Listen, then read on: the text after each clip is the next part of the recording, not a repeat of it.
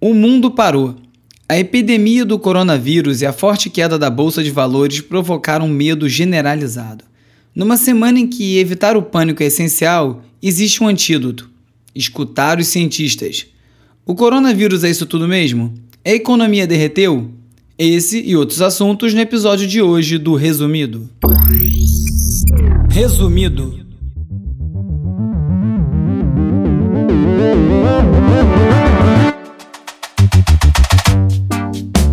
Olá, eu sou o Bruno Natal e no resumido número 51, o poder da ciência, bolsa furada, vida offline, robô escritor, origem do coronavírus, informação em rede, o sensual adulto, skin shape e muito mais. Vamos nessa, resumido. Olá, resumista! O coronavírus chegou e é impressionante como a viralidade exponencial pode ser sentida também na velocidade com que as coisas escalaram. Semana passada era um ponto de preocupação bem forte e nessa semana a gente já está falando em cidades, regiões inteiras em quarentena impactos negativos gigantescos na economia. Enquanto isso, o mundo digital, onde os vírus são corriqueiros, mas dessa vez está tudo seguro, as notícias não param. Num mundo saturado pela hiperconectividade, o New York Times fez uma reportagem sobre um lugar onde as crianças estão crescendo longe das redes sociais e da internet. Em Green Bank, que fica em West Virginia, nos Estados Unidos, ficar desconectado não é exatamente uma opção. Em Green Bank tem um telescópio tão grande tão sensível que exige praticamente um silêncio total em todas as frequências de transmissão. Então lá não existe antena de celular, o Wi-Fi é proibido, não tem como você se conectar. Existem 15 milhões de americanos vivendo em regiões sem internet nos Estados Unidos, mas isso é questão de infraestrutura, porque para os 143 moradores de Green Bank, essa situação nunca vai mudar. Uma das adolescentes entrevistadas, chamada Jenna, se mudou para a região com a família porque a mãe tem uma alergia a ondas de rádio, então ela não podia mais morar num lugar onde tivesse ondas de rádio. Ela fala que agora ela está muito mais feliz porque ela não sofre com as grandes expectativas que as redes sociais exerciam sobre ela e sobre todo mundo em volta. Antigamente, qualquer viagem para um lugar de serra, para uma praia mais afastada, já dava essa possibilidade de você fazer um detox digital. Era até parte da viagem. Hoje em dia já não é mais assim. É até difícil você encontrar uma região que esteja sem sinal ou sem Wi-Fi. É óbvio que essa cidade é uma versão bem radical de uma dieta de internet, mas você observar as crianças e adolescentes que vão ser criados nessa bolha pode servir até como um balão de ensaio dos impactos positivos e negativos da alta conectividade atualmente. Reconectando aos assuntos da grande rede, essa semana o Twitter estreou o alerta indicando um conteúdo de mídia manipulada que foi apresentado uns meses atrás. O vídeo em questão foi uma montagem que fazia parecer que o democrata Joe Biden, que está concorrendo pela vaga do partido nessas eleições presidenciais nos Estados Unidos, que ele está dizendo uma mensagem apoiando Donald Trump. O vídeo foi tweetado pelo diretor de mídias sociais da Casa Branca, depois foi retweetado pelo presidente Trump e recebeu uma marcação indicando se tratar de uma peça manipulada. E dessa forma, sem fazer uma censura, sem impedir a circulação do conteúdo, o Twitter consegue ajudar os usuários a saber o que, que eles estão vendo. Vai ser bem mais difícil implementar algo assim em ferramentas de dark social, dark web, como, como o WhatsApp, onde você não sabe nada sobre as trocas de mensagens, porque estão criptografadas, não se sabe direito nem o que está circulando, qual foi o alcance, ou pelo menos assim as plataformas alegam. Na semana passada eu comentei sobre um investidor que é um apoiador do Trump, que estava tentando comprar ações do Twitter para conseguir potencialmente controlar a plataforma. O negócio acabou saindo do papel, mas o Twitter conseguiu umas garantias e um acordo que vai manter o fundador e CEO Jack Dorsey no lugar dele. Só que não se sabe nem por quanto tempo e também não se sabe que impacto que uma manipulação direta, intencional de uma plataforma do tamanho do Twitter pode ter. Essa semana eu assisti um monte de vídeo da Vox, que é um canal muito legal que eu indico bastante no YouTube. E aí eu vou acabar citando alguns aqui ao longo desse episódio. Um deles falava sobre como programas que aprendem a escrever sozinho podem mudar completamente a internet. Através de vários sistemas de aprendizado que vão utilizando todo o conteúdo que já está disponível online na internet inteira, é, vai ajudando a gerar padrões de escrita. Esses robôs, inteligências artificiais, já conseguem criar uns textos que superficialmente são bem coerentes. A maior parte desses textos ainda não consegue se sustentar porque eles acabam fazendo coisas sem, falando coisas sem sentido ou gerando umas incoerências no próprio texto. Mas a tecnologia já está funcionando e está se tornando cada vez mais barata de produzir e ficando cada vez mais precisa. A boa notícia é que vários dos desenvolvedores que estão envolvidos nesses esforços também desenvolvem paralelamente programas que vão ajudar a detectar os textos que são gerados por inteligência artificial. Então pode ser que bem antes da gente ter rostos e vozes gerados artificialmente, a gente tenha textos bastante realistas aí ajudando a confundir o cenário. É lógico que desinformação é um dos grandes perigos contemporâneos, né? Esses contrapontos de realidades entre um lugar sem internet, em que a torrente de informação nem chega, e essa vida online lotada de informação falsa serve para sublinhar o poder e a importância da informação, tanto o excesso quanto a falta. Esses dois extremos de informação têm tido um papel crucial agora no desenvolvimento das duas principais crises globais que a gente está vivendo atualmente: a epidemia do coronavírus e a queda da bolsa.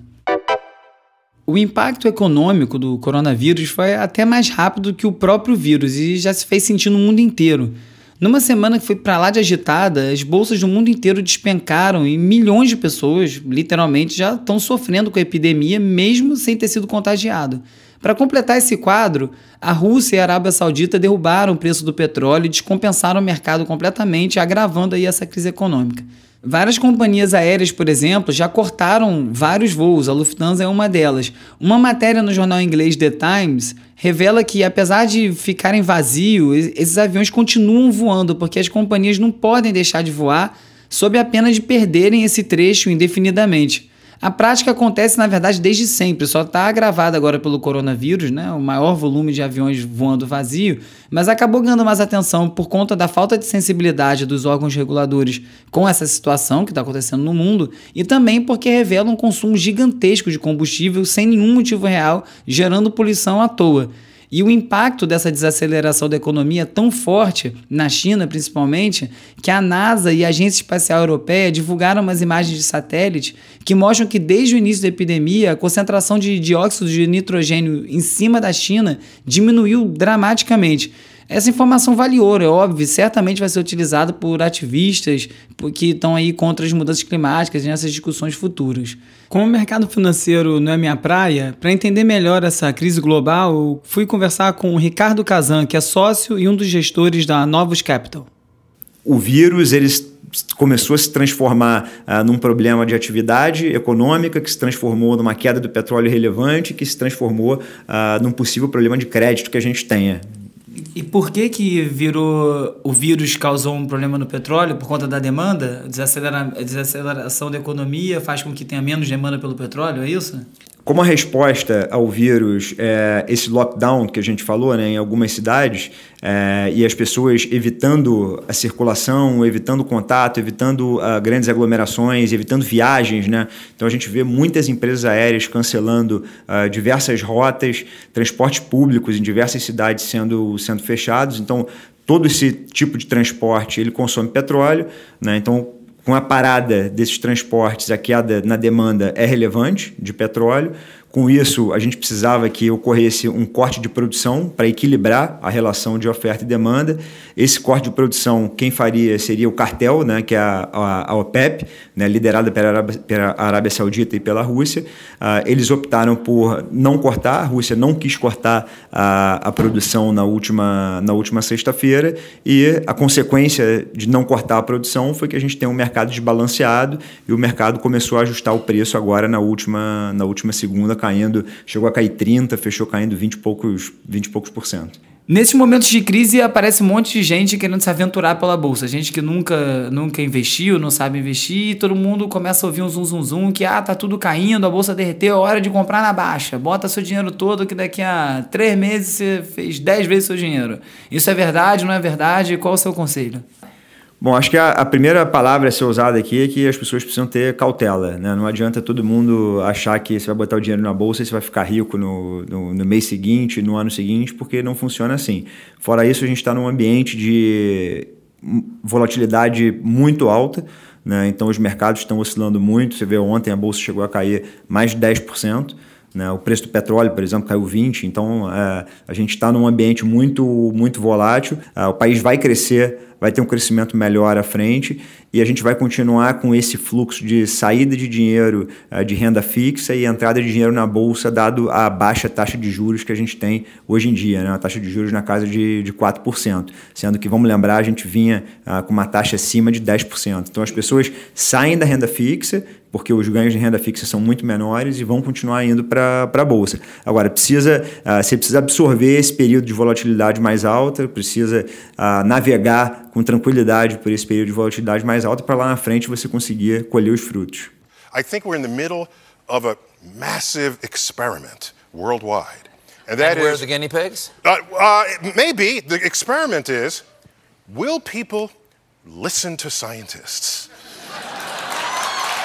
O astrofísico Neil deGrasse esteve no Stephen Colbert no programa de entrevistas dele e deixou uma mensagem importante sobre a epidemia do coronavírus em forma de uma pergunta. As pessoas vão ouvir os cientistas? Essa provocação, aparentemente boba, traz um alerta essencial que, em meio a uma crise em que presidentes o menor preparo, estudo ou conhecimento técnico, como Trump ou Bolsonaro, emitem opinião sobre epidemia no lugar de cientistas, nunca é demais lembrar que escutar quem de fato sabe do que está falando pode fazer toda a diferença na forma que a gente vai atravessar esse surto. We've invested a huge amount in nuclear deterrence, but we've actually invested very little in a system to stop an epidemic. We're not ready for the next epidemic. Num vídeo de uma palestra no TED de 2015 que ressurgiu essa semana, essa palestra foi logo após o último surto de ebola, o Bill Gates afirmou que nós não estamos preparados para a próxima epidemia ou não estaríamos, né, quando ele fez essa declaração. Fazendo uma comparação entre a preparação para uma guerra e a que é feita para combater uma epidemia, ele falou do investimento que foi historicamente feito para se preparar para os efeitos, por exemplo, de uma guerra nuclear, em relação ao que é feito para conter o surto de algum vírus. O Bill Gates mostra, por exemplo, como enquanto para uma guerra há um grande contingente de pessoas que estão prontas para o combate, tudo encaixado, no caso de epidemias é sempre uma grande surpresa e o mundo precisa responder meio que de supetão. Se houvesse uma preparação mais detalhada, as consequências de uma epidemia poderiam ser bem menos graves. E aí o que aconteceu de 2015 para cá quando ele falou isso? Nada. Novamente a gente foi surpreendido por mais um vírus. Com um agravante, né? Que enquanto o ebola não era transmitido pelo ar e as pessoas doentes já apresentavam sintomas quando elas estavam na fase contagiosa, o coronavírus passa pelo ar e muitas pessoas estão doentes e sem o sintoma e estão transmitindo o vírus por aí sem saber. E aí, já falando especificamente sobre o coronavírus essa semana, o Bill Gates tweetou que, embora a gente tenha que torcer para a epidemia não ser tão ruim, a gente tem que assumir que ela vai ser tão ruim até a gente ter uma informação que prove o contrário disso. No espectro oposto, o fundador da Tesla e da SpaceX, e que é mais do que conhecido pelas declarações bem desastrosas, o Elon Musk, tweetou: o pânico em relação ao coronavírus é burro.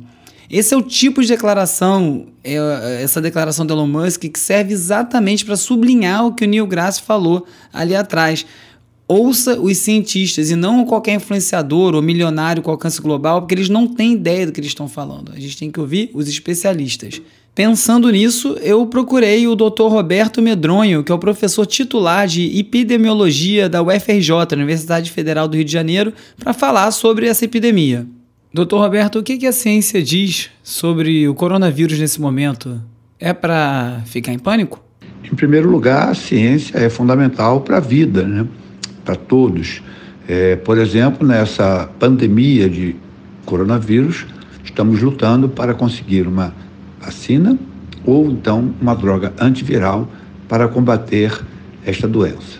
A epidemia de coronavírus é mais uma das grandes epidemias, no caso uma pandemia, que é uma epidemia em caráter mundial, que atinge o homem e que nós venceremos, como vencemos todas as outras pandemias que já nos afligiram.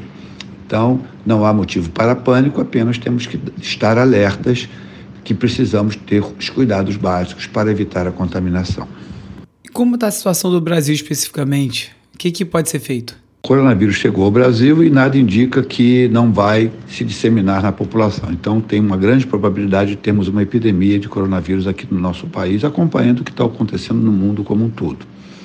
O que nós precisamos agora é organizar os serviços de saúde, desde a atenção básica, clínicas, postos de saúde, clínicas da família, até o hospital terciário, com leitos de UTI para os casos mais graves, porque nós não temos tecnologia para deter a entrada do coronavírus no nosso país, nem em país nenhum do mundo, mas temos tecnologia para a redução da letalidade da doença.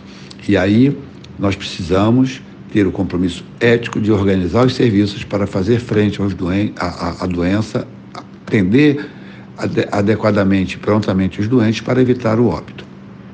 E em meio a essa epidemia toda, que não falta é informação sobre o que fazer, o que não fazer. Como é que é para lidar com essa quantidade de informação? O que está valendo, afinal? Bom, nós estamos vivendo o período da infodemia, que é uma epidemia de, de, de notícias falsas, de fake news e de soluções né, caseiras e tudo mais. Na verdade, mais uma vez, a ciência aí é fundamental. O vírus é um vírus muito frágil, ele no meio ambiente ele vive pouco tempo, então não há a, a, a, esse pânico todo, basta termos as medidas de higiene que deveriam ser tomadas todos os dias. Por exemplo, pegamos alguma coisa antes de comer, lavar as mãos. Vai mexer no olho, na boca e no nariz, lavar as mãos antes. Então, essa é uma primeira questão fundamental para evitar a transmissão. Além disso, uma pessoa com gripe, resfriado, não pode trabalhar, não pode ir é, à escola, independente do coronavírus. Essa é uma tradição que no Brasil não se faz. Pessoa é, com resfriado ou com uma gripe vai trabalhar e ela contamina todo mundo no seu trabalho ou no seu, na sua sala de aula. Então, independente do coronavírus, está doente, fique em casa.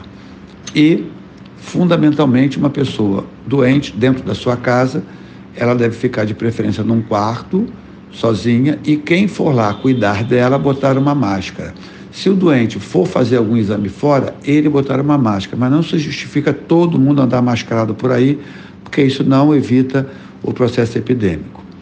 Por fim, nós temos que manter uma distância de quem estiver com, com contaminado de um a dois metros de segurança.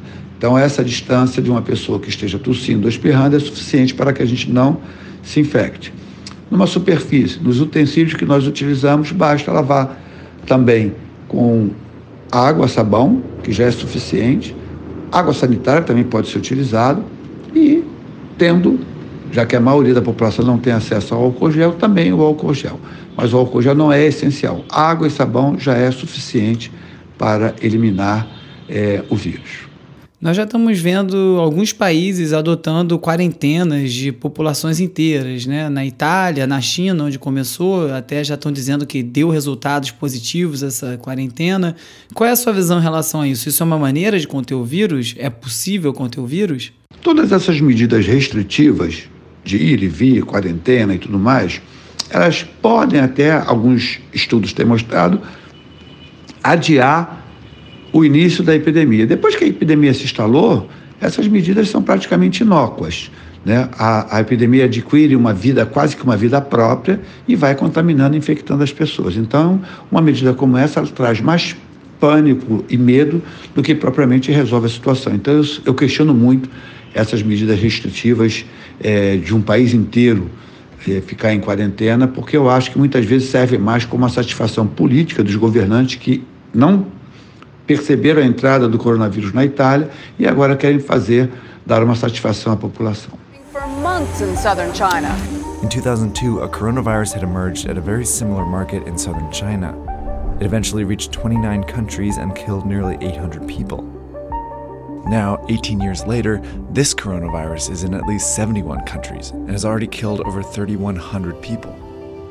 So, what do these markets have to do with the coronavirus outbreak, and why is it happening in China? Um outro vídeo da Vox tenta responder uma pergunta que tem se tornado bem comum. Por que, que depois do SARS, de novo, a origem de uma epidemia é na China? Segundo a Vox, a explicação vem da época do Grande Salto para Frente, que foi uma campanha promovida pelo Mao Tse Tung para transformar a China numa nação desenvolvida em um tempo recorde. Uma reforma agrária e uma industrialização forçada acabaram sendo responsáveis pelo que ficou conhecido depois como a Grande Fome Chinesa, que causou a morte de 18 a 56 milhões de chineses, dependendo da fonte que você consultar. Para tentar resolver essa fome generalizada, o Mao abriu mão do controle estatal da produção de alimentos e com isso as pessoas puderam começar a criar animais e passaram a criar também animais selvagens e a vender esses animais, esses produtos em mercados abertos, onde eles eram abatidos ali no lugar, misturados uns com os outros e acabavam transmitindo doença entre si. Esse ambiente favoreceu também a passagem de vírus de animais para de animais para animais e até finalmente alguns deles passarem para humanos. Nesses mercados, Parte desses animais são vendidos como tonificantes, remédios, afrodisíacos, e o consumidor desse produto não é a população pobre ou os trabalhadores, e são sim os ricos e os poderosos da China, que é uma parcela mínima da população. Ou seja, por conta de um lobby dessa minoria, esses mercados continuam funcionando e toda a China, e como a gente está vendo mais uma vez, todo mundo fica exposto a esses riscos de surtos epidêmicos. O New York Times publicou uma coluna de uma jornalista freelancer relatando a epopeia de dias que ela atravessou para conseguir ser testada para o coronavírus após ela ter passado por zonas de risco e apresentar alguns sintomas. O artigo mostra como a falta de recursos e preparo para diagnosticar uma doença que é altamente transmissível pode ser um fator explosivo para o aumento do contágio. E um vídeo no canal de matemática Three Blue One Brown explica o que significa um crescimento exponencial numa epidemia. Uma das partes mais interessantes diz respeito às quarentenas, porque enquanto método de contenção, ela não é simplesmente garantido, né? Porque apesar de você isolar as comunidades, quando você está falando de uma pandemia, se houver um mínimo de mobilidade entre essas comunidades que estão isoladas, e a não ser que fique todo mundo trancado dentro de casa, vai ter uma, alguma mobilidade, o efeito fractal faz com que cada uma dessas células e comunidades repita o padrão que é encontrado em indivíduos e a contaminação continua se propagando.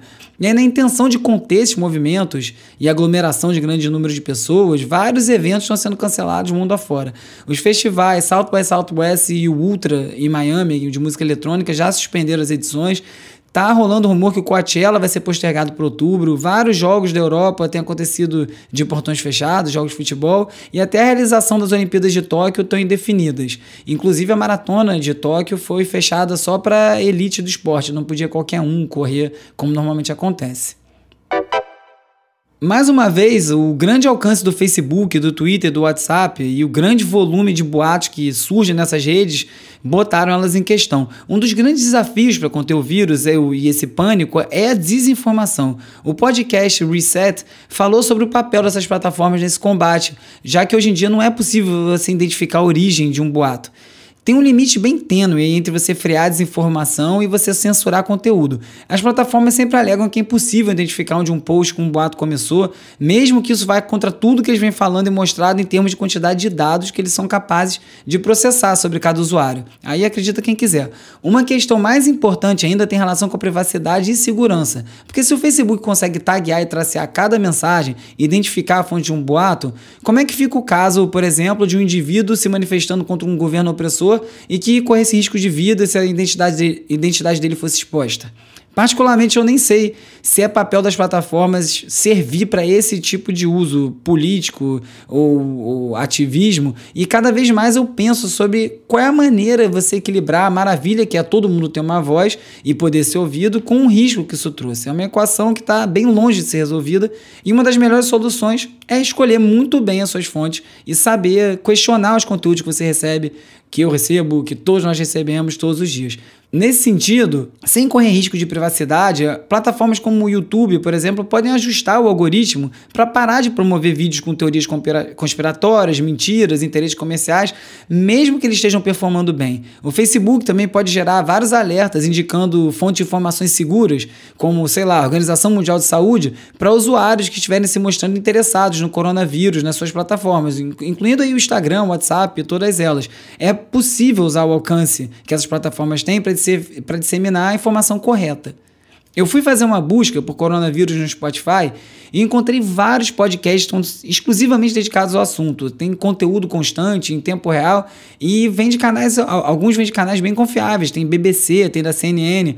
A Coreia do Sul também desenvolveu um app utilizando os dados públicos. É, o app se chama Corona 100 metros que é para alertar um cidadão quando ele estiver a 100 metros de algum lugar que foi frequentado por alguém infectado. O aplicativo já foi baixado mais de um milhão de vezes e, obviamente, abre diversas discussões de privacidade. Tem um site também chamado Do Not Touch Your Face que usa inteligência artificial para te ajudar a não ficar botando a mão no rosto toda hora, que, segundo os médicos, é uma das principais orientações para você evitar ser infectado, evitar botar a mão no rosto. Em média, a gente toca o nosso rosto 23 vezes por hora, ou seja, não é uma tarefa bem fácil fazer isso. Aí o site usa a câmera do seu computador e depois de ele aprender, através da repetição, quando você coloca a mão no rosto, ele emite um alerta toda vez que você tocar o rosto. E assim ele te ajuda a notar esse hábito e, quem sabe, controlar. Os efeitos da epidemia já chegaram até no Tinder. Uma matéria do BuzzFeed conta como esses encontros organizados pelo aplicativo estão sendo impactados, que muitos usuários têm notado que, por conta desses encontros, eles acabam contrariando as recomendações de evitar contato que são feitas pelas autoridades de saúde. Isso, claro, já virou assunto, né, o que acaba ajudando até a quebrar o gelo nos encontros, ou então aumentar o gelo, não sei, né, que vira um assunto pesado. E alguns outros usuários também falam que têm organizado encontros virtuais, fica cada um na sua casa tomando vinho, só conversando mesmo.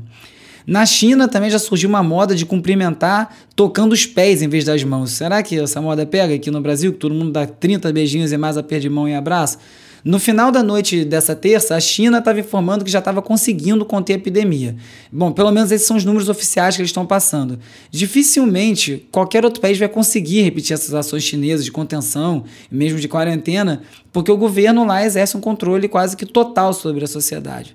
Aqui no Brasil, o vírus chegou, ainda não é uma epidemia. Como disse o epidemiologista, é capaz de virar. Vamos ver como a gente vai reagir. Hora de relaxar com as dicas de ver, ler e ouvir. O grande André Cesar Nobai, também conhecido como Cardoso, lançou seu novo livro, O Sensual Adulto. O Cardoso é uma figura emblemática aqui da internet, ele foi conhecido pela newsletter Cardoso Online, que circulou no final dos anos 90, onde colaborou também vários outros autores que ficaram famosos depois, como o Daniel Galera, Clara Verbuck, o Daniel Pelizari, e ele adiantou ali várias tendências que acabariam se consolidando na era dos blogs que veio logo a seguir. É para melhorar, eu chamei ele próprio para poder apresentar o livro. Diz aí, Cardoso. A história do sensual adulto, na verdade, é o menos interessante e menos relevante, embora seja, claro, o principal. Eu queria fazer um livro que ele fosse fácil de ler, que as pessoas tivessem vontade, ou seja, cheio de cliffhangers, né? cheio de, de ganchos para te segurar para o próximo capítulo, mas na verdade é um livro muito arriscado esteticamente, porque eu resolvi criar uns personagens muito escrotos e carregar muito na tinta da escrotice e da maldade e da bizarrice para que depois isso fosse revertido pela própria narrativa. Se deu certo, não sei. Leia até o fim e saberás.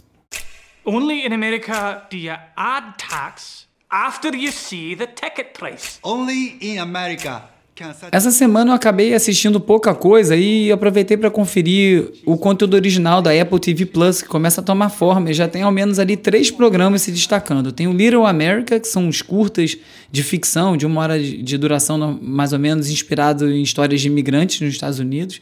Tem o The Morning Show, que é com a Jennifer Aniston, com a Reese Witherspoon e com o Steve Carell, que é sobre os bastidores de um programa de notícias depois que o âncora é demitido por assédio sexual. E tem o Amazing Stories, que é produzido pelo Steven Spielberg e atualiza aí uma clássica antologia da TV americana para os tempos atuais. E o primeiro episódio é ruim de doer, eu vou te contar. Eu não consegui ainda formar opinião nem sobre o serviço nem sobre as séries, porque eu não estou assinando e eu só assisti o primeiro episódio de cada uma dessas, que estão disponíveis de graça. Eu ativei a semana grátis, mas na correria eu acabei nem vendo nada. Eu não estou disposto a pagar mais uma assinatura de algo que provavelmente eu não vou assistir. Então eu não sei como é que eu vou fazer para terminar de ver isso. Se alguém ver, depois até me conta. Se você quiser falar comigo, é só mandar um alô pelo WhatsApp ou pelo Telegram para o número 21 97 969 5848. Lá eu mando alertas de novos episódios, conteúdo extra, umas outras histórias e o link com todas as matérias comentadas em cada episódio. Aliás, no site resumido.cc você também encontra esses links além da playlist semanal Resumido Tracks com sete músicas que estão em alta rotação por aqui. É só você visitar www.resumido.cc. Se você gostou desse episódio, indique para seus amigos, espalhe o link nas suas redes e assina ou segue no Apple Podcast, no Spotify, onde você estiver ouvindo. Se você puder deixar também uma resenha com as cinco estrelinhas na Apple, a firma agradece. A edição de áudio do Resumido é feita pelo Gustavo Silveira, que é mais conhecido como Músico Nerd. Ele tem vários tutoriais de música e tecnologia no site dele, www.musiconerd.com. Confere. Eu sou o Bruno Natal, obrigado pela audiência e semana que vem tem mais